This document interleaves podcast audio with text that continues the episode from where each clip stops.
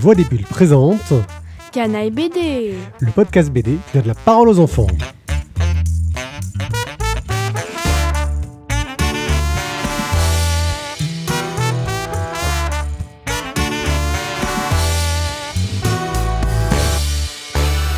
Bonjour, je suis Pied et j'ai 42 ans.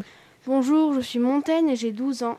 Et aujourd'hui, on va vous parler de Frick Squill. Bonjour Montaigne. Donc Montaigne est notre nouvelle chroniqueuse de Canaille BD, euh, ma filleule. Et aujourd'hui donc nous allons parler de Frick Squill car elle est venue en vacances chez moi, elle les a dévorés. Euh, en moins d'une semaine, elle a avalé les, les sept tomes de cette bande dessinée de Florent Maudou qui est sortie il y a quelques années maintenant aux éditions Ankama dans le label 619. Bonjour Montaigne.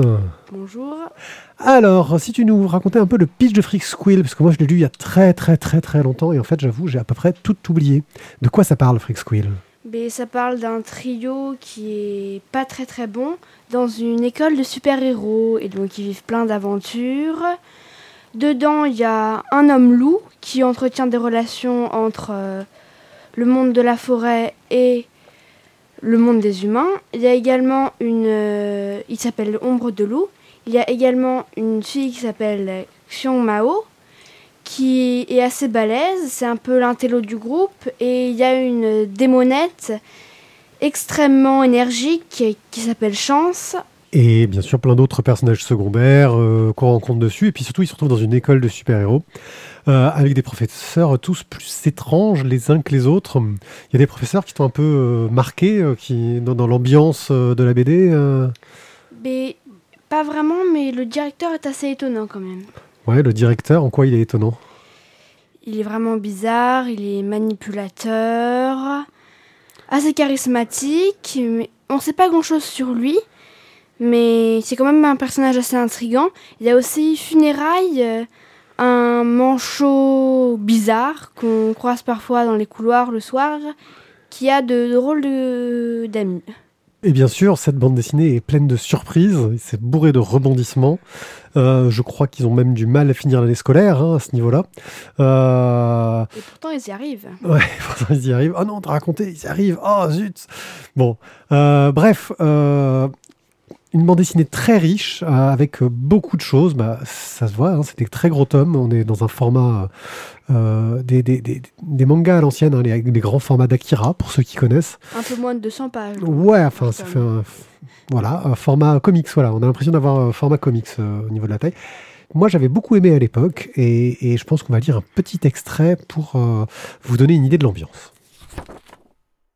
Au fait, mon nom c'est Chance, et toi tu t'appelles comment? Chang Mao. Pardon, j'ai pas entendu, les autres font trop de bruit. Chang Mao. Xung Mei? Non, Chang Mao. Xung Mei?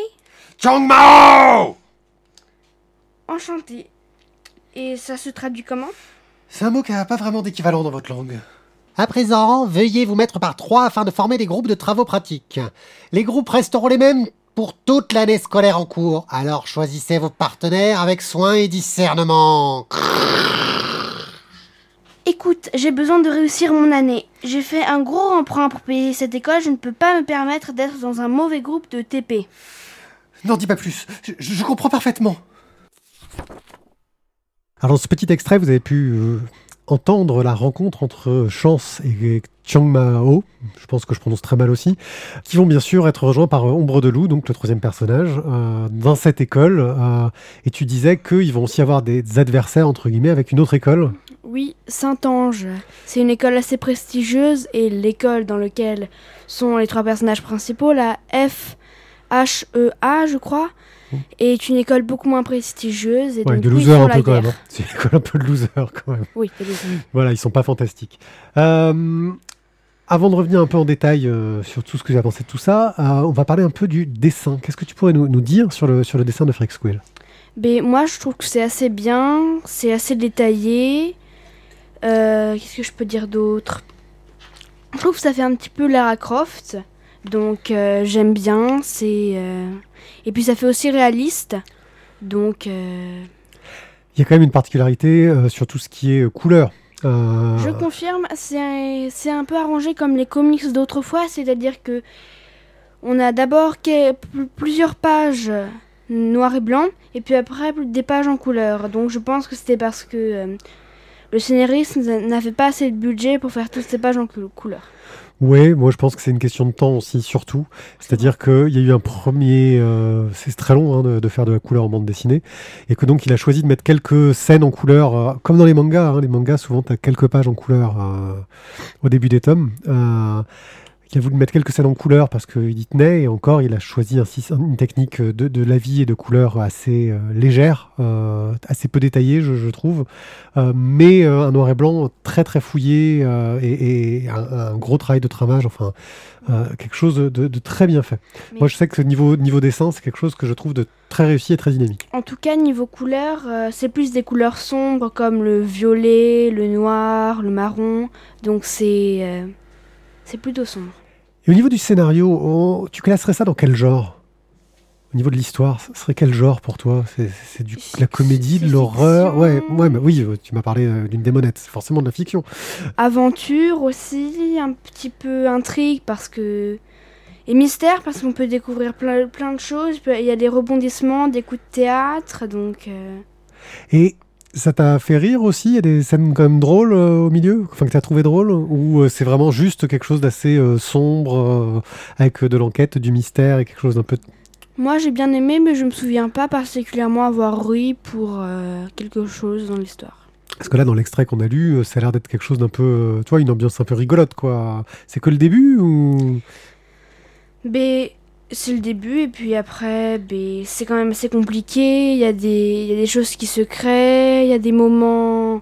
On comprend, on comprend pas vraiment ce qui se passe. En tout cas, c'était ce qui m'est arrivé. Ouais, t'as été un peu largué sur certains passages. C'est quoi Trop d'événements, un peu trop de richesse, trop de personnages euh, des événements qui viennent, alors que je comprends pas qui viennent. J'ai même oublié à un moment pourquoi ils avaient fait quelque chose. euh, Quelque chose qui Ouais, ils vont dans un endroit assez euh, sombre et terrifiant et t'as un peu oublié pourquoi ils y vont. Quoi. Oui. Voilà. Ok. euh, et les surprises, justement, toi, à ton, à ton eu par surprise, il y a des moments où t'as fait Ah, waouh, je m'y attendais trop pas. euh. Oui. Il y a Ouais. même eu un tome où je j'ai pas pu m'empêcher de regarder la fin. Ah ouais, avant, avant de voir la fin, t'as lu la fin parce que tu voulais savoir. Oui. Ah, c'est pour ça que après, t'as plus rien compris. C'est que t'as tout lu dans le désordre. Il y avait plus que quelques pages quand même. Voilà, ok. Euh, bon, tu as lu euh, la saga en entier. Euh, Est-ce que la fin t'a semblé satisfaisante? Souvent, quand on lit une grande histoire, euh, on arrive à la fin et on se dit bon, j'ai passé un très bon moment, mais la fin, franchement, je suis un peu déçu. Toi? Mais moi j'ai bien aimé, je suis juste un petit peu déçue que les méchants n'aient pas été assez punis. Euh, Pourtant, il y a quelque chose d'un peu subtil dans cette BD. On ne sait pas exactement qui sont les méchants. Souvent, ils ont des bons côtés. Enfin, par... j'ai pas souvenir que euh, il y a un côté euh, noir et blanc, quoi, manichéen. Tu vois ce que je veux dire? Oui, mais il y, a certains, il y en a certains, s'il y a un côté blanc, il est très très bien caché alors. D'accord. Et ton avis global voilà, sur, la, sur la série en entier, toi qui, qui as passé un moment dessus, euh, tu- à qui tu la recommanderais? Mais aux ados, aux ados qui aiment bien les histoires de super-héros, et puis les histoires d'amour aussi, parce que c'est quand même euh, des, des histoires d'amour avec des couples qui se forment, mais je pense que le moment où on peut vraiment bien l'apprécier, c'est ado et puis... euh, tranche plus vieux. oui. Ouais, comme la mienne, Euh, très au-dessus. Euh. Bref, euh, Freak Squill de Florent Maudou, euh, une excellente euh, bande dessinée euh, qui vraiment, pour moi, je trouve aussi pour un public ado, c'est le truc que j'aurais adoré lire étant gamin et que j'ai grandement apprécié étant adulte. Euh, Oui, donc plus on est vieux, plus on apprécie, quoi. Eh, bon après, c'est bourré de clins d'œil aussi. Est-ce que tu as lu tous les petits bonus qu'ils mettaient à la fin euh, des, des- Quand par exemple ils racontent un peu les origines euh, Pas euh, toujours. de ces clins d'œil, etc. Ils s'amusent Pas beaucoup. toujours. Voilà, ils s'amusent beaucoup avec des bonus là-dessus. Bon, je vois qu'il est un peu de ma génération, Florent. Mais Euh, il fait beaucoup de références à des choses que je connais. Je me trompe peut-être, mais je crois que le dessinateur par- se représente parfois en mogwai. Oui, tu ne te trompes pas. Il se représente euh, en Mogwai. euh, voilà, donc voilà, ça c'est des références très années 80, très très très génération. Euh, Dorothée, euh, il y a des clins d'œil aussi au Chevalier du Zodiaque, mais ça tu sais même peut-être pas ce que c'est. Chevalier du Zodiac, euh, si. Si, j'ai- quand même. Ouais, ça c'est quand on a un père geek qui il nous montre des choses. Ok, bon bah merci Montaigne, Euh, j'espère que vous avez apprécié cette émission en, en notre présence. Merci de nous avoir écoutés, c'était un plaisir d'être avec vous. À très bientôt pour une nouvelle émission. Ciao ciao, au revoir. Bisous